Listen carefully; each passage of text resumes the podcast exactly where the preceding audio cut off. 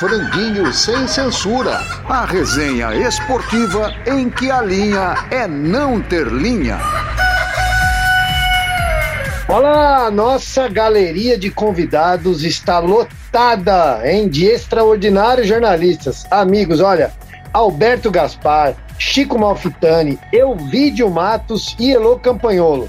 Hoje recebemos mais uma fera, Luiz Carlos Quartarolo. Bom dia, Quartarolo. Seja muito bem-vindo aqui ao nosso franguinho, a nossa conversa, o nosso franguinho sem censura. Fale o que você quiser.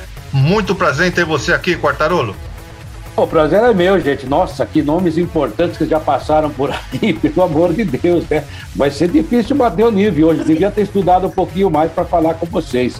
Olha, gente boa demais, estou vendo aí os nomes que aparecem. Tonico Duarte, que a gente conheceu, né? Se ombreando por aí, fazendo reportagens, ele é muitas vezes da redação, realmente dando muita retaguarda para o pessoal que estava lá na briga, na, na, na vanguarda, né? Agora, o problema é, é, é, é, falar de futebol atualmente, né? Parece que o futebol ficou triste, mas vamos falar, vamos falar de vários assuntos aí. Eu agradeço pelo convite, estou muito feliz em participar e ver que os amigos estão na ativa, porque a gente não para nunca, né? É o jeito de sobreviver e conviver, né, gente? Quartarolo, eu queria que você contasse pra gente, em breves palavras, qual foi a sua trajetória no rádio. E aí, uma brincadeira, não quero te colocar numa fria, mas qual foi o maior narrador que você conheceu de rádio? Bom, eu, eu cito três. É, Joseval Peixoto, porque eu trabalhei na PAN e já não era mais narrador. José Silvério, Osmar Santos. O Fiore Gilhote eu não tive a sorte de trabalhar com ele, fui muito amigo dele, viajei demais, ele na Bandeirantes, eu por outras áreas. Mas eu coloco, principalmente aqui em São Paulo, Silvério e Osmar Santos com estilos totalmente diferentes, mas geniais. O Silvério, eu trabalhei com os Mar Santos mais de dois anos da Record, era um negócio assim espetacular, uma festa. E o José Silvério é aquele narrador que deixava aqui, que inclusive me melhorou como repórter, porque eu era obrigado a buscar detalhes onde não tinha, porque ele falava tudo, ele via tudo. Então, realmente, eu, graças a Deus, trabalhei com grandes profissionais que me ajudaram demais e ele foi um deles, realmente sensacional. Eu coloco dessa forma. E na TV, você não perguntou, mas Geraldo José de Almeida, Luciano Dovale e Dalvão Bueno. Ah, muita gente pode criticar ou não, mas esses três aí são sensacionais. Enquanto a minha trajetória, comecei lá na Velha, Piracicaba, na Noiva da Colina. Até hoje está encalhada a noiva, né? Como diria o Roberto Silva, continua noiva. E vim para São Paulo, trabalhei na Gazeta, na Rádio Record, na Jovem Pan por 27 anos, Há pouco tempo estive na capital, estive na, na, na, na Rádio Ipanema, lá em Sorocaba, fazendo alguns jogos. Estava até há pouco tempo na Play FM da Bandeirantes. Estamos aí circulando, né? E vamos que vamos. Se é para falar de futebol, a gente gosta, né? Porque a gente não frequenta bar, mas a gente faz da vida um barzinho e bate papo todo dia. Talvez por isso que Brasília não funcione, né? Não tem esquina, né? Não tem bate-papo. Boa! Bom, gente, a Comissão de Ética da CBF recebeu mais uma denúncia formal contra o presidente afastado Rogério Caboclo.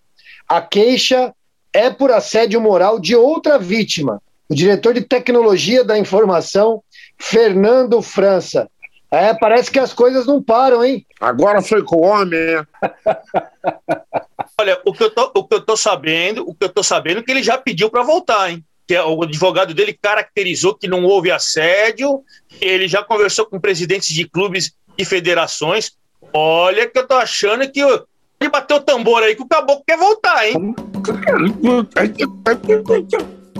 Uma coisa esquisita aqui. É, é uma coisa triste essa CBF, né? Eu tava ouvindo vocês comentarem aí, por isso que eu falei que o futebol tá triste. É, é, os clubes parecem que querem tomar, tomar as rédeas, mas numa reunião que se faz e que aparece o André Sanches, que diz e maldiz o futebol todo dia e sempre aparece, a gente sempre fica desconfiado, né? Agora, a CBF, eu estou esperando um grande escândalo, porque o que está acontecendo lá é um negócio absurdo. Já compraram um helicóptero, já compraram um monte de coisa, tá só faltando comprar o azulzinho, né? Porque os caras lá parece que estão muito afim. O, o, caboclo, na verdade, não tem nada a ver, né? O caboclo eu acho que é um preposto, viu, gente? É porque os grandes barões, né, como a máfia, né? O, o dono da. O dono da, da, da casa é, mora em Manhattan, vai na igreja todo domingo, abraça o padre, abraça a criancinha, enquanto os jagunços trabalham para ele. O, o Caboclo nunca foi um cara do futebol, foi um cara imposto lá, como foi o Ricardo Teixeira, que aprendeu como fazia e acabou dominando todo o setor, e dizem ainda que domina de alguma forma, né? que é o peão que, quando é, é necessário, corre até ele. Como é que você pode respeitar uma entidade que vende um time que não tem? A seleção brasileira é vendida, agora não, o preço baixou, né? Porque o time é muito ruim, a, a, a safra realmente é muito ruim. Mas houve uma época que o Ricardo Teixeira vendia e só jogava em Londres justamente porque o dinheiro era depositado lá fora. Então você chegava lá para um, um, um, um cara que queria fazer um promoter, vamos dizer assim, ah, quer fazer um jogo de uma seleção? Eu te entrego Cafu, Roberto Carlos, Ronaldinho, Ronaldo, Rivaldo. Aí o cara do outro lado falava: não, mas esse time não é seu. Não, não, mas lá no Brasil a gente convoca como se fosse para a guerra, é convocação militar, a seleção tem que ir. E os caras já estão aqui na Europa mesmo, a gente joga lá em Londres. É, 3, 4 milhões de dólares, está tudo certo. Dois um vai para a CBF, o resto fica aqui na Europa. Quer dizer, é, é uma, uma entidade que trabalha com funcionários que não tem, que não paga, não não, não remunera os clubes, é um alto negócio. Não é à toa que tem quase um bilhão em caixa e não faz nada para ajudar o futebol brasileiro. Isso tem que ser implodido. Vocês acham que a criação da liga é a saída, não? Porque é, os clubes estão esperneando, né? Vocês acham que a saída é a criação da liga? Ou se essa liga. O, o, o, falando nisso, ontem eu li das duas empresas que fizeram ontem em São Paulo, pra, é, 37 clubes estavam presentes da Série A e B, acho que dois ou três estavam virtuais. Então, são os 40 clubes da Série A e B. Fizeram uma apresentação, mostraram que os clubes podem arrecadar é, é, bilhões, mostraram que a situação é diferente, o campeonato tem que ser só de domingo, e aí a CBF cuida da Copa do Brasil, da Série C, da Série D e da seleção, e aí esse campeonato seria só de domingo, pararia em julho, duas empresas parariam em julho para ter excursão internacional. É, uma das empresas quer que diminua de quatro para dois os rebaixados, a outra empresa quer manter. Enfim, mas eu, eu, eu li especificamente é, de, da, das duas empresas, está no Globoesporte.com, dando a fonte, e é muito interessante, hein? Se os clubes forem inteligentes, e outra coisa, as empresas querem com executivos tomar conta, não vai deixar um presidente de clube e tal, que daí já vira aquele rolo. Mas acho que é o caminho, e lendo que a parte teo da, te da, teoria passar para a prática, eu acho que os clubes só têm a ganhar, viu, gente? Duvido que os clubes tenham peito para fazer isso. Então, eu era duvido. isso que eu ia dizer. Eu também duvido que eles tenham. Eu duvido que eles tenham. E eles são muito desunidos também, cada um pensando são no próprio umbigo. É isso aí. Eles tentaram isso desde o final dos anos 80 e eles não conseguem. Covardes, não tem Exatamente. Eu vi dois problemas. Eu li a matéria, a matéria é muito detalhada. Mas, assim, um projeto que começa com adiantamento de verba, que eles vão parar de receber daqui a três anos, já ninguém está recebendo nada e está descontando o que já receberam, para mim não é uma coisa inteligente. A outra coisa, sempre que eu vejo o nome Sveiter, que é uma das empresas proponentes hum. de administração, é assustador. É verdade, é verdade. E eu acho que é, é, eles vão querer impor um, um, calendário novo, né? Eu acho que uma federação tão forte como a Paulista não vai aceitar. Eu acho muito difícil. Mas o calendário é, novo é só para o brasileiro, né? viu, o, o, o, Ailton? O calendário novo é só especificamente para o brasileiro, da Série A e B. Então, eles teriam de abril a, a, a dezembro aí para trabalhar, e evidentemente os, os, primeiros meses do ano você tem para o estadual. Até porque é. aqui em São Paulo, só para você participar do estadual, da clube ganha 26 milhões, cara. É, então, então mas esva esvazia. Em... Eu acho que esvazia um pouco o Paulista. Então, acho que a Federação Paulista, que o, o Marco Polo deve mandar alguma coisa lá ainda, é... vai espernear, eu acho. Alguma coisa. Polo não manda só lá, não. Ele tá mandando ainda em muita coisa, né? Né, Tonico? É não sai, ele não pode sair do Brasil, senão ele vai em cana, mas... Ele não pode pegar elevador que ele vai em cana, né? Se ele ficar em um ambiente fechado, é. ele vai em cana, né? é isso aí. Mas, mas o, ele manda ainda, pelo que se sabe, ele apita. É, é um negócio, cara. Isso daí é uma dinastia, é uma capitania hereditária. Vem na época do Avelange, aí depois do Avelange veio o Ricardo Terra Teixeira, aí depois veio não sei quem, não sei quem, não sei quem. É tudo farinha do mesmo saco. Qual foi Talvez a exceção? O Julite Coutinho. É, mas que também era, era, era ligado, era um cara mais light, mas era da turma. O problema é o seguinte, né? É a eterna guerra do bem contra o mal. Acho que daqui a 20 anos vamos discutir a mesma vamos estar discutindo as mesmas coisas, né? Porque o problema é o ser humano, porque a gente fala muito em executivo, por exemplo, como o Luiz Ademar acabou de citar. Mas se o executivo for desonesto, também não adianta nada, né? Se o dirigente do clube for honesto, ok. Porque dizem que o futebol não dá lucro. Você ouve isso todo dia, todo mundo está em estado falimentar. Aí o São Paulo deve para um agente só 30 milhões. O Santos deve para outro agente 12 milhões. O Corinthians coloca lá no, no, no balanço que deve mais não sei tantos milhões para agentes de jogadores. Caramba, só o clube que não recebe, os salários são astronômicos, principalmente nos grandes clubes. É, tem jogador reserva, terceiro reserva de time aqui, que ganha 150 mil reais por mês, e, e vou falar para você, e não joga nunca. O Lucas Lima recebe 800 por mês. Né? E dizem que o futebol não dá dinheiro, não dá dinheiro para o clube. O, fisco espanhol ganhou mais do, do, da transação do Neymar até hoje do que o Santos. Então, sabe, tem. É verdade. A, é, daí você fala assim: como é que não dá dinheiro? O Giuliano Bertolucci é mais rico do que vários clubes do Brasil. E esses caras dominam. Antes era o Figuer, agora é o Bertolucci. É, eu não consigo imaginar como que você paga para um terceiro reserva um milhão de reais que vão pagar dois bilhões para o Ramires. Na minha concepção, não posso fazer essa acusação porque eu não consigo provar. Mas é impossível que o cara receba isso sozinho, gente. Não é dá. isso aí, Carol. É isso aí. É esse, essa, então, é. essa CBF é uma vergonha. Bom, vamos seguir aqui, vamos seguir aqui. Você fala o que quer e ouve o que nem imagina. Falou, tá falado. Um debate bem temperado. Milton Neves falou. Internacionalmente, o Corinthians tem a mesma relevância que o São Caetano. Tá falado? Esse Milton Neves é gozador, né? É verdade que a gente dá assim muita importância para as brincadeiras do Milton, mas o Corinthians não tem um papel forte, significativo fora do mundo do, do Brasil. A verdade seja essa. É claro que já foi campeão do mundo, aquele segundo título ou primeiro título de 2000, que é muito contestado, mas enfim, a FIFA também homologa e tal. Mas o Corinthians, pela relevância que tem no futebol brasileiro, importância pelo número de torcedores, a segunda maior torcida do Brasil, se não for a segunda maior torcida do mundo, eu acho que ele também é, é, não com São Caetano, pelo amor de Deus, mas ele não tem um apelo de um Flamengo, um São Paulo, no cenário internacional. Aí eu vou concordar com o Milton. É, eu acho uma coisa: o Milton gosta de polêmica. Eu acho que ele, ele citou essa frase para criar polêmica, tanto que nós estamos discutindo aqui. Agora, o, o, Corinthians não é inferior ao Tottenham, internacionalmente, ao Sporting, ao Lyon, ao, vamos dizer, ao Vídeo Real. Eu acho que o Milton falou essa frase é, é para criar polêmica. Ô, Ailton, mas você só falou time de segunda linha aí, hein? Você só falou time de segunda linha aí, hein? Não, eu, eu acho que o Corinthians não é o, não é o Liverpool, não, não é o Real Madrid, o também não é o São Caetano. O não é o São Caetano. Na Espanha, na Espanha, o Corinthians é nitidamente superior ao Raio Valecano. ao Getafe. Mas não é o Corinthians, clubes brasileiros em geral. Se você for comparar com clubes na europeus. Na Itália é melhor que o Palermo, sabe? Pô, ah, vamos melhor que a Roma, eu né? acho. Melhor eu acho que é melhor que a Roma. Eu acho que é melhor, melhor que a Roma, que, o Parma. É, a, a, verdade, é a seguinte. É, que o a verdade é né? é o seguinte. A verdade é o seguinte: se não tivesse o Corinthians, não tinha nem Milton Neves.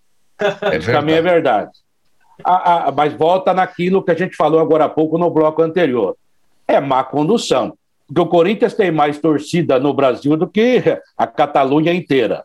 Ou seja, se é bem administrado, é claro que a economia, você tem que levar em consideração a europeia e a nossa, em todos os segmentos, mas o Corinthians sempre foi mal administrado. Porque o Corinthians tem um capital que poucos têm no mundo. O Flamengo, idem. Se você mal administrado a partir de quando? Ah, de sempre, né? Porque eu não acho que o Corinthians fosse mal administrado na época do Matheus, não.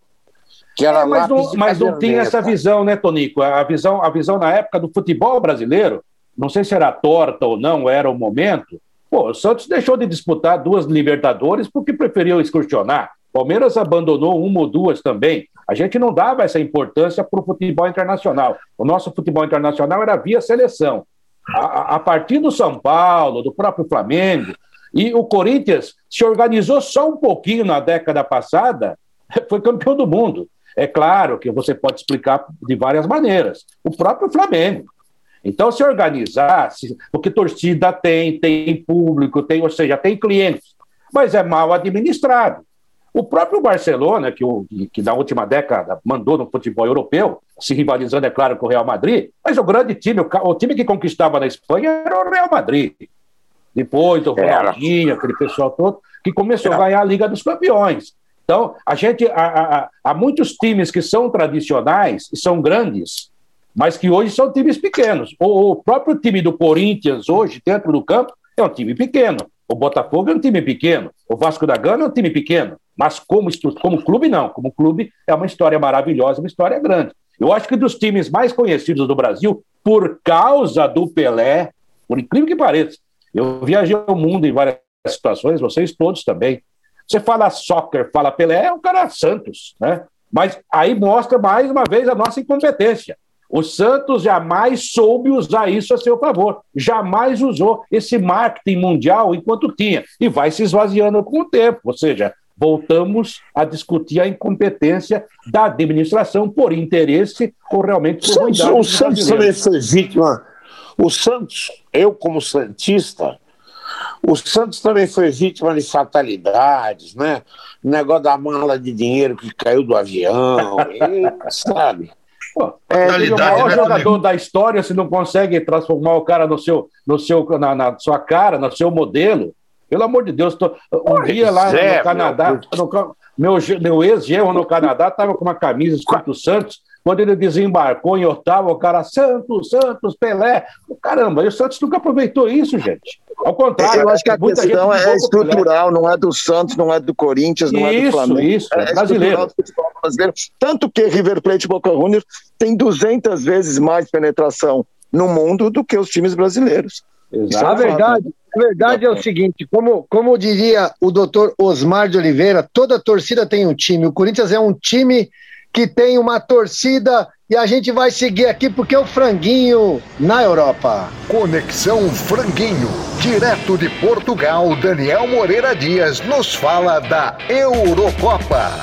Olá, amigos do Franguinho, olá, Tutu. Mais uma vez é um prazer estar participando aí do programa com vocês. Agora para trazer informações da Eurocopa, né? Já estão definidos os classificados para as quartas de final. Agora, partidas muito boas, de muito nível técnico, pelo menos a grande, a, a maior parte dos jogos, né, com exceção da Dinamarca que ganhou com, com uma goleada e passou com certa facilidade, a maioria dos outros jogos, jogos bem competitivos entre seleções que teoricamente seriam até mais fortes, né, a gente viu principalmente isso no que pode ser é, classificado com o jogo mais interessante dessas oitavas, que foi França e Suíça. França, atual campeão mundial, era favorita, inclusive, para essa Euro também, mas apesar de ter aberto 3 a 1 no placar, a competitividade na Europa que a gente vive falando, que as seleções, aquele segundo escalão da Europa vem crescendo, vem melhorando muito, é o caso da Suíça, conseguiu empatar e depois lá nos pênaltis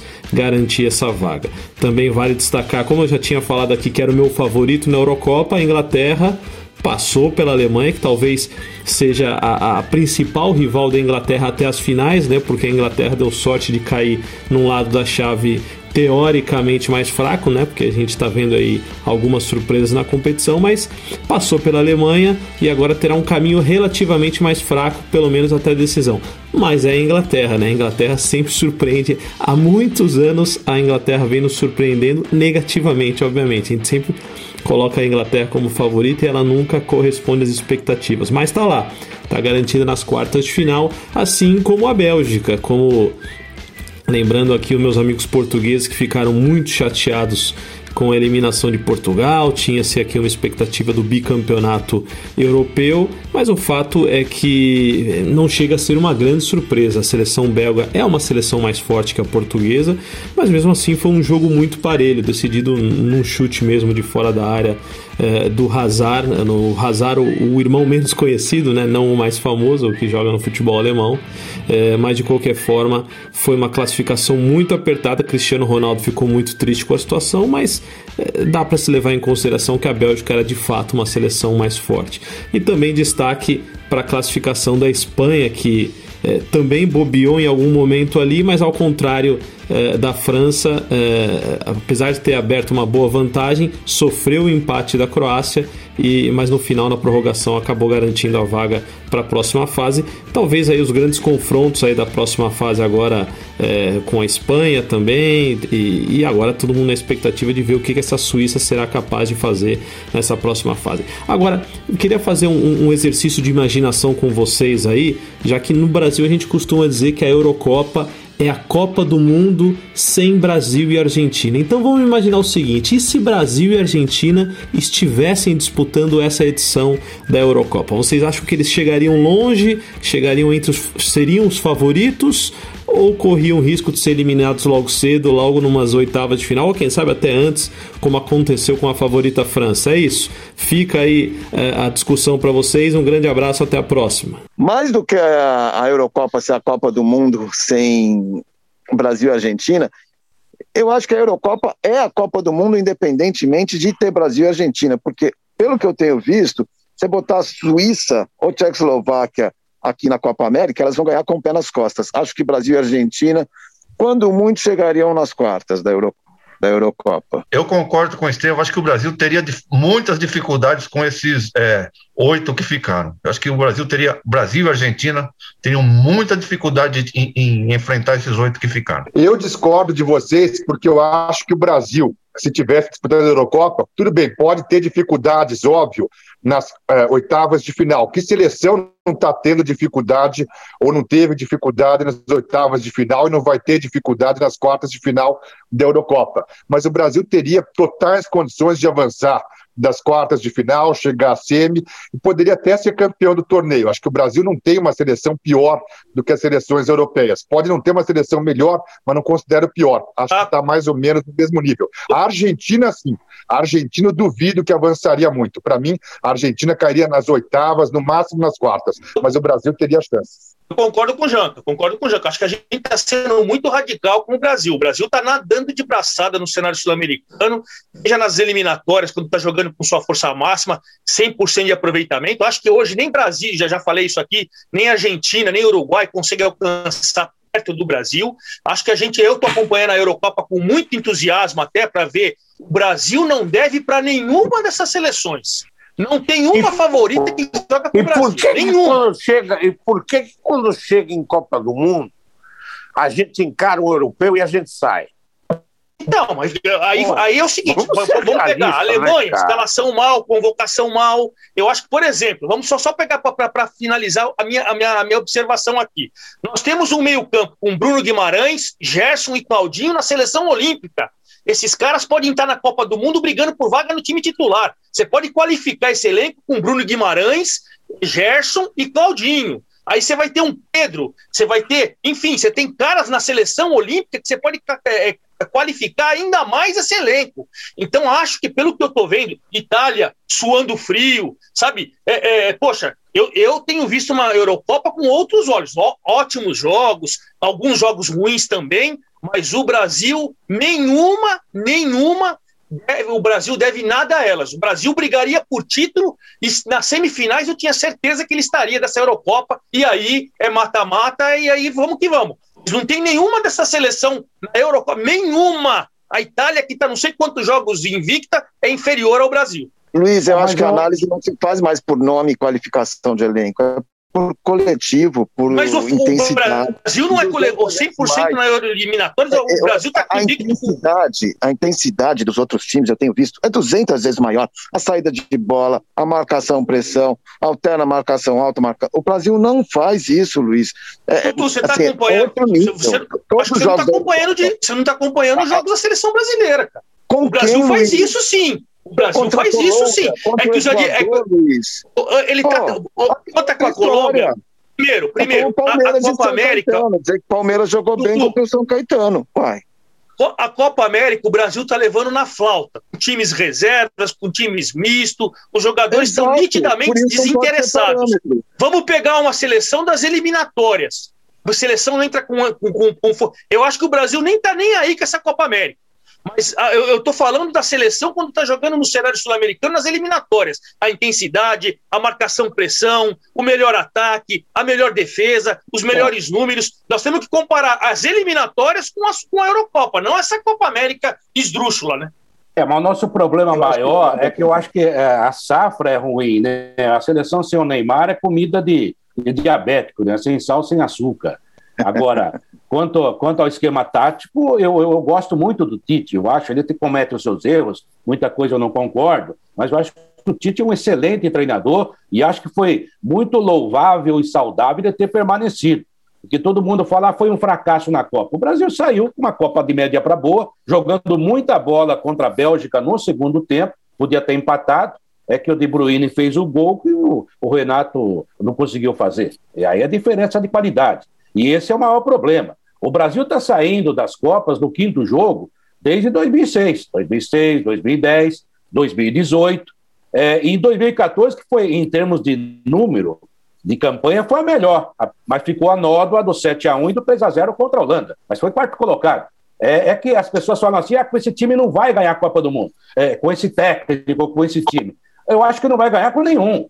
Porque o brasileiro acha que ganhar a Copa do Mundo é como entrar em campo e ganhar. E não é assim, é muito difícil. Eu acho que a França, por exemplo, que era uma aposta minha, inclusive, na Euro, já provou que, que talvez já tenha passado alguma situação. O próprio treinador balança nesse momento.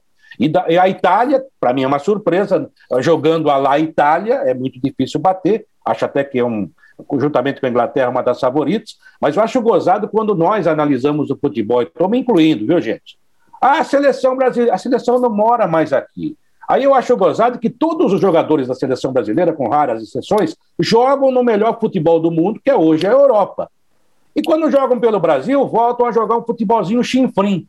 Então, se esses caras jogam lá e conseguem jogar com, alguma, com algum brilhantismo, então a nossa seleção não é mais. A de 2014, mesmo que tomou de sete, sobrou para quem? Para quem ficou aqui para o técnico que trabalhava aqui, para o jogador do Flamengo, para o Palmeiras, que não tinham ido para a seleção. Mas quem perdeu foram os jogadores que jogavam na Europa. O técnico, inclusive, ficou um tempão na Europa, que foi o Filipão, que acho que é o brasileiro que mais ficou lá. Então, eu acho que o problema não é só tática, é também de comprometimento e é também de qualidade. É, esses jogadores citados pelo Luiz Ademar são maravilhosos agora, mas não sei se funcionam juntos. O próprio Gerson fracassou lá veio jogar no Flamengo. E foi agora para o Olympique de Marseille. Que, aliás, o Olympique não, foi, foi para o Olympique, não? Olympique. Já estou confundindo. Para o Lyon. Olympique. Não, foi para o Olympique. Ah, é, é verdade. É verdade, é verdade. Olympique, que é o time do, do São Paulo, né? Isso. Eu estava é... confundindo Lyon com Olympique. Você vê, é um timinho na França. Olympique é o quê? Olympique, vocês citaram o São Caetano aí? É, Olympique é o que hoje na França? E o Gerson, que para nós talvez seja um dos melhores jogadores do Brasil, fracassou lá, veio jogar aqui, fez um sucesso, dizem que é muito birrento, e foi jogar no Olympique de Marseille, gente. Então, hoje o futebol brasileiro não tem mais protagonista. Então, a gente está fazendo jogador para vender, para empresário ficar rico. E nós não temos. Nós... Eu vou só encerrar. Numa entrevista com o Cruyff, vários jornalistas, e eu estava lá como intruso, ele disse uma frase que eu jamais esqueci. Ele falou assim: a maior derrota do futebol brasileiro não está no placar. Vocês perderam o seu jeito de jogar. Essa é a maior derrota. O Cruyff era um frasista. Peraí, peraí, o Cruyff, além de ser o jogador que foi, ele era um frasista maravilhoso. Quando o, o, o Barcelona perdeu de São Paulo, decisão do Campeonato Mundial, eu lembro do Cruyff ter falado, ó, se você tiver que morrer atropelado, é melhor morrer atropelado por uma Ferrari do que morrer atropelado por um Volkswagen. Obrigado, amigo Daniel Moreira Dias. E agora chegou a hora de comparar estilos. Dois tempos. Eu joguei como você ou você joga como eu? De Bruyne e Kaká. Estilos parecidos? Eu não sei se eu joguei, se meu estilo na praia era mais semelhante ao De Bruyne ou, ou ao Kaká. Entendeu? Na época que a gente jogava futebol na praia, ali no Carrinho de Mate do Paraná, que, que o meio-campo era era Antônio Carlos de Almeida Neves e Tunico Luarte. Então, eu, eu queria, na minha opinião, no meu time, no meu time, eu queria o Kaká, mas o Kaká novinho, aquele Kaká que, que apareceu no São Paulo. Eu não sei se vocês lembram. O Kaká era um, era um espetáculo de jogador, entendeu? O De Bruyne finaliza melhor. Mas o Kaká tem mais consciência de jogo, acho. Eu não sei o que, que vocês acham. Ah, eu discordo um pouco, Tunico. Eu acho que o De Bruyne é muito mais cerebral do que o Kaká. Acho que o Kaká, o que marca ele é o arranque, a força na perna, inclusive, que os técnicos todos falavam dele, né? Que ele tinha muita base, ninguém derrubava ele quando ele arrancava. E o De Bruyne é muito mais completo. Acho que o De Bruyne chuta, pensa, distribui. Eu acho que o, o, estilo do De Bruyne me agrada muito mais. De Bruyne tem uma pitadinha, assim, sem exagero, uma pitadinha de leve de Ademir da Guia. Vou, o Kaká vou... é um cara que pega a bola e arranca. Pit, Só isso. Pitadinha pequenininha, né? Eu vou. Eu... O Ademir da Guia é um vou... Posso discordar um pouco do Tonico? Eu acho o seguinte: para mim, quem que é, é, é, é, o Kaká é melhor. Vou explicar por quê. Aí eu vou, eu vou discordar do Tonico. Eu acho que os dois têm semelhanças no arranque, na velocidade, na capacidade técnica e tal, mas o Kaká finaliza melhor. E vê o número de gols do Kaká e o número de gols do De Bruyne. Eu acho que o Kaká é, ele foi até campeão do mundo por aquele arranque, ele saiu do São Paulo, como, como disse o, o Ailton ele sai do São Paulo e chega para ser o, o, melhor do mundo, jogando muito, arrancando e fazendo muitos gols. Veja o número de gols que tem, então por mais que finalize até mais ou menos bem, e se eu fosse o De Bruyne, que joga demais, eu treinaria a finalização. Ao contrário do que o Tutu falou, eu acho que ele peca muito em er e ser competente demais e no último passe ele tem assim, não tem acho que a metade dos gols do Kaká. Então o Kaká para mim é mais completo porque ele faz mais gols, mas o estilo dos dois de arrancar, de sair driblando, de ir pelos lados, de não ter um, um, um local fixo de campo, pô, eu acho que os dois jogam demais, mas eu sou o Kaká pelo número de gols, a facilidade que ele tinha dentro da área que ele chegava. É, Agora eu, eu já penso um pouquinho, eu vou discordar um pouquinho do Ademar, eu penso um pouquinho como o Estevão. Eu acho que o De Bruyne é um jogador mais completo que o Kaká. É, ele tem uma visão de jogo ainda melhor. O Kaká tinha uma visão de jogo incrível, mas o De Bruyne tem uma visão de jogo ainda melhor. É muito bom em assistência. É, eu acho mais completo o De Bruyne. Entre os dois, eu considero mais completo e mais cerebral também. Ele pensa melhor o jogo para mim. Eu acho que nenhum dos dois é, é é, do drible, né? Os dois são do passe, do passe e do arranque. Eu acho que a gente, a é gente vê muito aí. De Bruyne, a gente vê muito De Bruyne servindo o Lukaku, como a gente viu o Kaká servindo, vamos dizer, no Brasil o, o Luiz Fabiano, né? E no é. no Milan o Inzaghi. Eu acho que os dois têm essas semelhanças, por isso que a gente está fazendo essas comparações. É, aqui não, não sei não sei dizer quem é melhor, eu, mas os dois têm muitas semelhanças, na minha opinião. É, são jogadores técnicos, né, não são habilidosos. Eles têm bom passe, batem bem na bola, se movimentam, têm muita percepção tática do que está acontecendo no jogo. Mas você não pode esperar que o Kaká faça uma jogada de Ronaldinho Gaúcho, de Messi. Ele não é aquele jogador que ele esconde a bola no pé ele, ele tem uma, uma, facilidade técnica, ele bate muito bem na bola, abre espaços, ele não consegue ser habilidoso e técnico ao mesmo tempo. Eu passe no, eu acho que é... E o passe no tempo, né, Quartarolo? Os dois davam um passe no tempo da finalização, né, eu acho. É, é, é, que daí é a técnica, né? E realmente eles eram muito bons nisso. Aliás, o De Bruyne continua sendo muito bom. E eu acho até injustiça falar ainda do De Bruyne, porque ele tem uma carreira que está sendo construída. Ele pode ganhar muito mais. Sim, ele é, é moleque. Você... É. Quantos anos tem é, o 30. Ele acho que está... 29, né? 29. É, acho que ele vai jogar até uns 35, né? Com certeza. O Kaká teve aquele grave problema da Copa de 2010, que ele não devia ter disputado, problema de contusão, o pubis o atrapalhou, aí o cara vai para a seleção meio no sacrifício, até que ele jogou bem, a partida contra a Holanda ele jogou bem, mas a verdade é que depois do Real Madrid foi um fracasso total, isso pesa na carreira dele. Mas aquele cacazinho que apareceu, que ainda era Kaká com C, no São Paulo Futebol Clube, num jogo contra o Botafogo, eu me lembro bem que eu estava na Jovem Pan na época, quando ele entrou em campo, ele fez algumas coisas diferentes, e a gente está vivendo uma entre-safra muito ruim na época também. E eu tenho uma frase que eu falei no jogo, né, que até ele uma vez comentou comigo, porque na época o rádio tinha uma, uma repercussão muito grande, que eu falei assim, finalmente, ele fez dois gols, me parece, o Oswaldo... O, dois Oswaldo... gols, final do Rio-São Paulo. São... Isso. Aí eu, falei, numa, numa das descrições do gol, eu falei, finalmente algo de novo no futebol brasileiro, que realmente ele impressionava. Infelizmente jogou pouco no São Paulo. Mas se você olhar carreira por carreira, a do Kaká ainda é melhor. Mas como o De Bruyne ainda está em atividade, eu acho que ele pode suplantar. Precisa ganhar, um, né, ganhar mais títulos, fazer mais gols. Mas a verdade é que o Kaká foi extraordinário, não foi gênio, e o De Bruyne é extraordinário, mas também não é gênio, não. É, a discussão, a discussão é boa. Gênio é uma palavra que nem craque, né? É. Gênio é uma palavra que nem craque. É isso aí, Tonico. A discussão é muito boa, sempre aqui, né? Dá para ficar meia hora falando do tema. Mas é o seguinte, agora, gente, é hora de a gente rezar para São Jorge. Bola no canto, a música do futebol. Um samba rubro-negro ou o samba rubro-negro é uma parceria de Wilson Batista com Jorge de Castro. O primeiro registro fonográfico de, deste samba foi em 1955, com o príncipe do samba Roberto Silva. Flamengo joga amanhã, eu vou pra lá. Vai haver mais um baile. Roberto Silva é um dos maiores cantores do Brasil.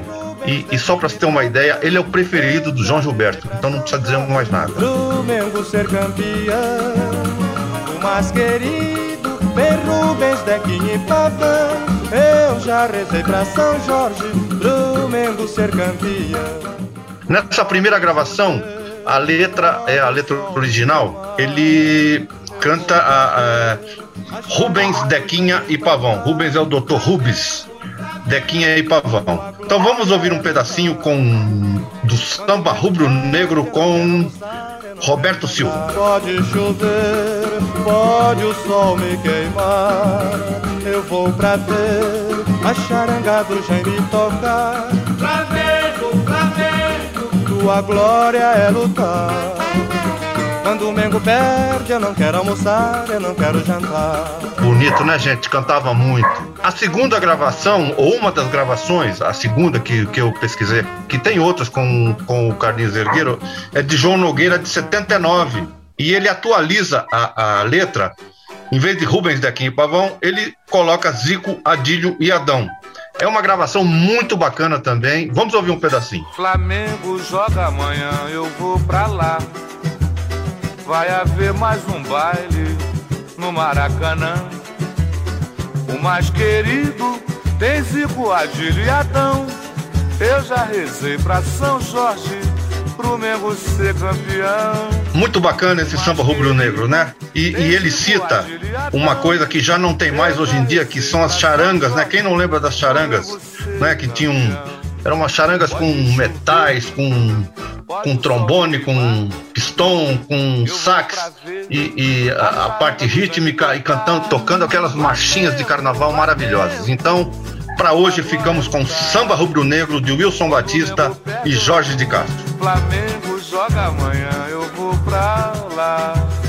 Vai haver mais um baile no Maracanã. O mais querido tem Zico, e. Eu já rezei pra São Jorge, pro Mengo ser campeão. O mais querido tem Zico, e. Eu já rezei pra São Jorge, pro Mengo ser campeão. Fala, maravilha! Franguinho Repórter. Uma entrevista chapa quente. Parar no ar, só helicóptero. Beija-Flor e o Dadá Maravilha. Artilheiro do Campeonato Brasileiro em 71 e 72 pelo Galo e em 76 pelo Inter, artilheiro quatro vezes no Atlético Mineiro, 69, 70, 72 e 74. Fez 10 gols no jogo entre Esporte Recife e Santo Amaro, recorde brasileiro que permanece até hoje. Esse, além de ser uma figura, tem uma carreira muito vitoriosa. Dario, prazer ter você aqui no nosso franguinho. Como foi a convivência com aquelas feras todas na campanha do Trim 70. Conta pra gente os bastidores. Quero elogiar o comandante Zagallo, que colocou os jogadores mais ou menos na, com jogadores que jogavam nos seus clubes, que tinha assim uma amizade maior, e depois ele foi envolvendo, trocando jogadores de quarto, e com isso a amizade foi total. Fala Dario, Wagner Vilaron. Rapaz, imagino que para todos vocês que tiveram o privilégio de integrar aquela seleção brasileira de 1970, aquela Copa do Mundo do México tenha sido o principal título da carreira de vocês. Mas então, excluindo esse, tirando a, a Copa de 70, qual foi o maior título da sua carreira? Teria sido aquele brasileiro do ano seguinte, em 71, pelo Galo? Depois da Copa do Mundo, o título mais importante que eu tive foi do Clube Atlético Mineiro de 71, porque o Atlético não era favorito e tinha pelo menos cinco clubes que almejavam o título como favorito. E o Atlético surpreendeu a todos e na reta final é, fuzilou todos os adversários e foi campeão com merecimento. Grande Dadá, tudo bem? Fala pra gente, da onde surgiu essa ideia de dar nome para os seus gols, batizar todos os gols que você fazia? Eu tive essa ideia de dar nome aos gols porque naquela época tinha muitos craques e eu não tinha chance de aparecer. Por sinal, eu devia estar entre os 20 melhores jogadores do Brasil e para que o microfone chegasse até minha boca, eu tinha de fazer inovações. E eu fiz. Comecei a fazer marketing pessoal, é, que eu era o maior goleador, que eu era o jogador que fazia mais gol no mundo, e na realidade era, eu fazia mais gol que todo mundo. E eu aproveitei essa fase para falar de mim mesmo. Eu falava do Dadá como rei, como um jogador extraordinário, mesmo sabendo que não era tudo aquilo. Olá, Dada, grande abraço para você, hein? Eu queria saber o seguinte: uns falam que tem mil gols, outros falam que tem 500, outros falam que tá fazendo 100. Então, eu quero saber o Dada. Dada, quantos seus gols? Quantos gols você tem, Dada? Tenho 926. Maravilha, hein, Dada? E isso fez ficar a, a carreira, como fez o Túlio, o Romário, contar gol de futebol de praia, gol de casado e solteiro, enfim. Agora, me diz uma coisa: Dadá Beija-Flor, como e quando surgiu esse nome, Dadá? O Dadá Maravilha, o Rei Dadá, o Dari Pedias, tudo surgiu naquela época de 1970, porque eu achava que se eu ficasse um jogador tão somente falando do futebol brasileiro, eu não teria o nome que, que eu consegui ter. Então comecei a fazer frases, é, dar nome aos gols e depois eu fui copiado por muitos outros jogadores. Eu queria saber por que, que você nunca jogou no Corinthians, apesar dos insistentes apelos da Fiel pela sua contratação. A minha loucura era jogar no Corinthians, mas infelizmente eu não consegui. Agora, uma certeza eu tenho: se eu jogasse no Corinthians, eu teria duas vezes maior o meu nome porque o Corinthians valoriza qualquer jogador. Para finalizar, Dá muito obrigado pela sua presença aqui no nosso Franguinho Sem Censura. Nós estamos na Copa América. Você dá algum conselho para os atacantes Gabigol, Firmino e Gabriel Jesus? Eu tenho um conselho para três grandes craques eh, goleadores: Gabigol, Gabriel Jesus e Roberto Firmino. Jogar com tranquilidade, como estivesse jogando nas suas equipes, não querer aparecer mais do que o suficiente e julgar com amor a camisa, mostrando brasilidade, principalmente com a camisa da seleção brasileira. Dadá Maravilha e obrigado pela oportunidade de fazer esses comentários. Acabamos de falar com o Dadá Maravilha. Será que o Ademar vai falar que foi melhor que ele? Meu Deus, lá vem o Ademar. Fiz mais gols. Fiz mais gols, fiz mais gols, viu, Dadá? Fiz mais gols.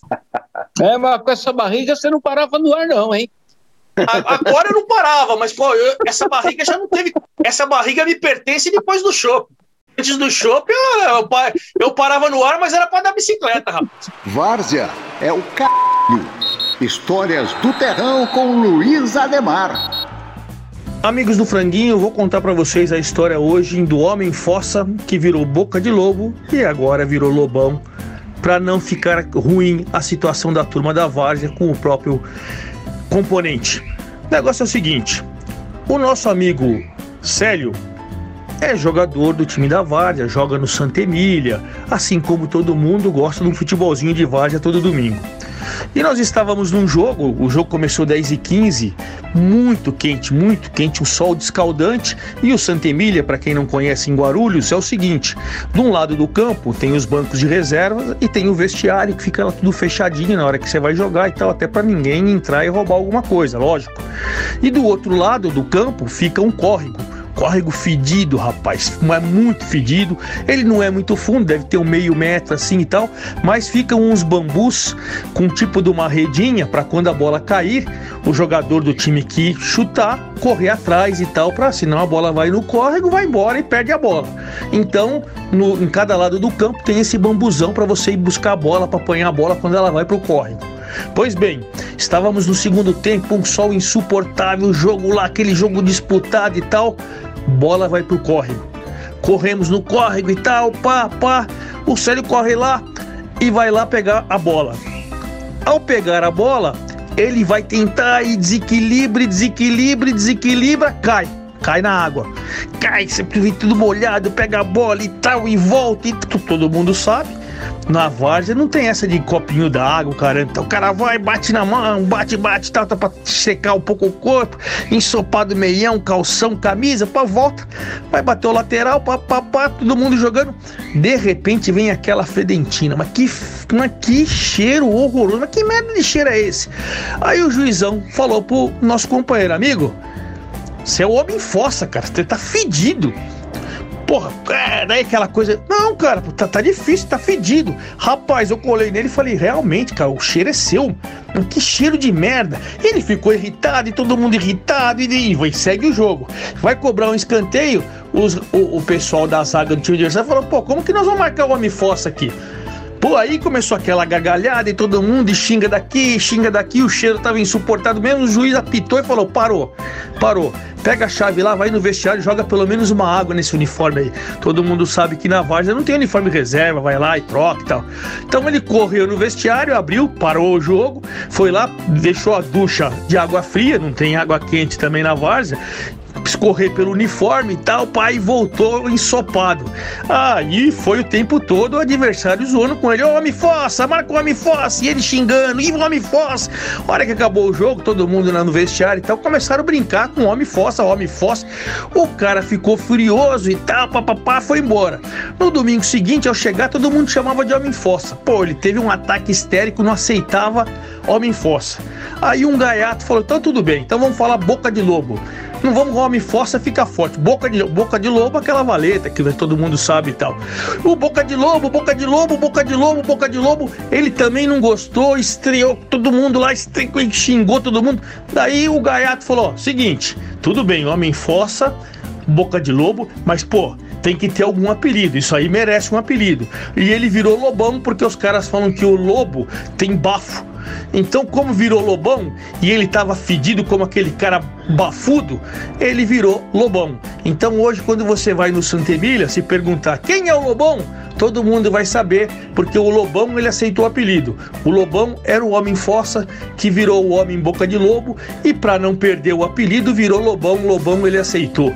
Mas todo mundo sabe que o homem fossa virou lobão na várzea de Guarulhos. Mas esse Ademar tem cada uma que peninha, gente. Chegou a hora do até mais. A última volta do ponteiro.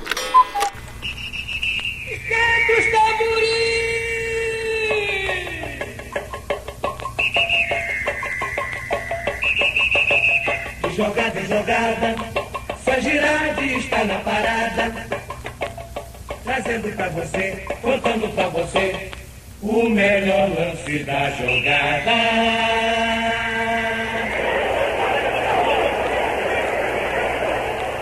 Corinthians chegou às finais do Campeonato Paulista de 1979. A fiel torcida vibrou de emoção. E você acompanhou estas mesmas emoções no futebol equipe alegre, charmoso da sua.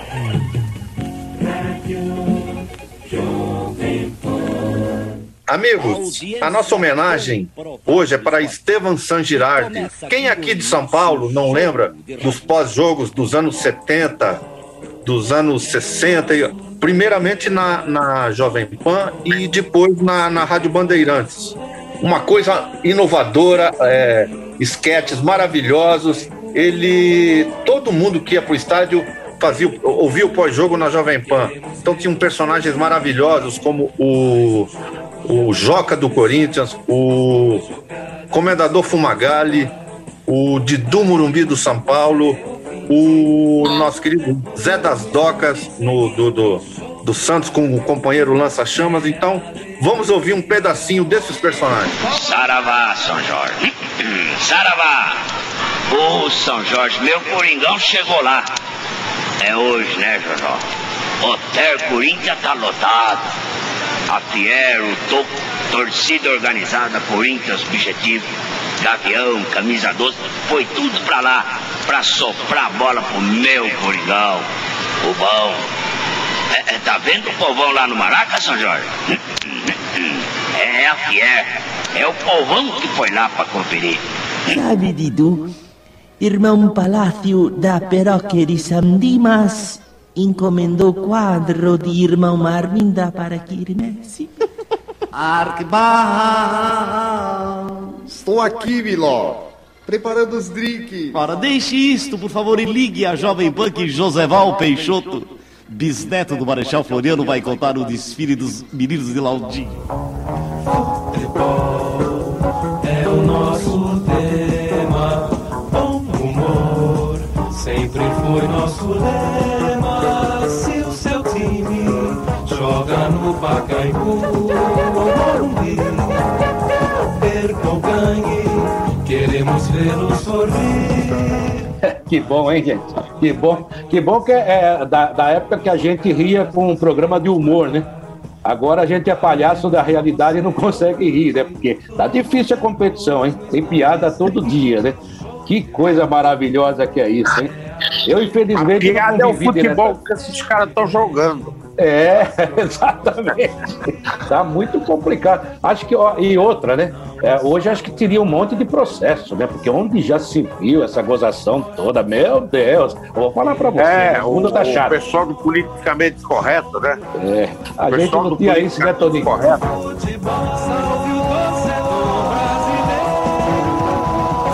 Conversando com o goleiro Carlos, ele vai tomar a bola, conversando com o goleiro da Ponte,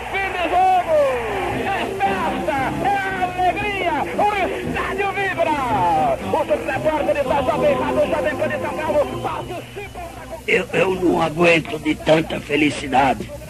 Hoje eu vou começar o carnaval e vou alumiar a encruzilhada de vela. Esses caras, esses caras hoje em dia desempregariam o, a maioria dos humoristas. Imagina o Costinha. Eles iam fazer picadinho do Costinha. cara. Pô, eu lembro muito quando meu tio, saindo do Murumbi num jogo Palmeiras-São Paulo 1x1, meu tio botou o rádio no carro na volta, eu fiquei fascinado. É, era o futebol de uma forma inteligente, os torcedores símbolos de cada time, ele criou um personagem símbolo para cada time. Eles tratavam o jogo com humor, não tinham raiva do pênalti não marcado, É, era tudo muito gostoso, brin brincavam um com o outro, era uma coisa muito saudável e divertida, adorei assim. Agradeço meu tio Cocá por ter me mostrado. Fácil na defesa, Fausto. Lance de Ai, Jesus, a minha portuguesa está jogando e ao que parece está 0 a 0, uma vez que nem o adversário nem a Lusa marcou. Se o raciocínio do inteligentíssimo Gilberto Pereira. Diga-me cá, ó Maria, em que agremiação joga-se tal de terra? Eu gostava muito do Lorde São Paulino. Vocês lembram? Que tinha um mordor lá, que não era? É verdade. Lá, que Por favor, por favor. Arquival! Era ele, é exatamente isso mesmo. né?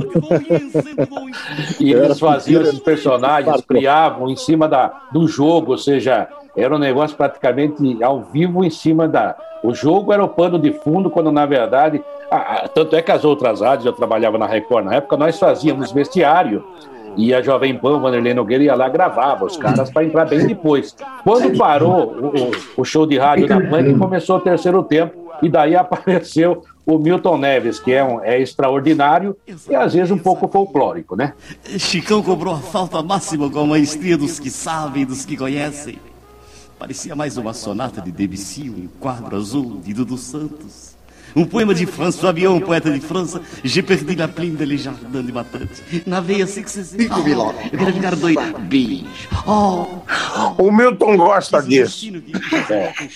Não, gente boa, eu só posso agradecer ao Milton. Não, eu sei, eu também acho que Milton é gente boa. É, inteligentíssimo, né? Mas é, eu falei outro dia para ele, cuidado para não virar folclore. Então, gente, na verdade, para substituir o show de rádio foi difícil, né? Foi difícil e, e tiveram que criar um novo formato, porque o show de rádio foi uma coisa única. Então, Ricardo, vamos subir o som aí e vamos ouvir um pouquinho mais do Estevam San Gerardo. E a bola continua rolando. É o campeonato nacional fazendo emoções. São Paulo e Portuguesa, os personagens do espetáculo. O palco é o Morumbi. Marcando a rentrée de Joseval Peixoto, o locutor que fotografa a jogada no futebol alegre, moderno, diferente da sua. Jovem Pan, São Paulo, Brasil. O som da imagem. É, o franguinho chegou ao fim, mas a semana que vem tem mais. E você pode participar, né? Ah, vai lá na nossa página no Instagram, no arroba franguinho sem censura. Siga-nos ali no Instagram, participe do programa, mande sua mensagem, mande, mande a sua frase, mande aí a sua pergunta para qualquer um dos nossos participantes do nosso time de comentaristas. E claro, né? Não podemos esquecer que todos os sábados o Franguinho Sem Censura está na Bravo Web Rádio às 18 horas. Então não tem desculpa para não nos acompanhar. Valeu, galera. Um grande abraço. Até a próxima. Valeu, gente. Obrigado, Abraço. Pantarolo, obrigado. Um abraço, um abraço, gente. Me perguntaram um dia, você gosta de frango? Eu falei, eu não, só de manhã, tarde e à noite. E agora ao sábado às 18 também, né? Franguinho sem censura. A resenha esportiva em que a linha é não ter linha.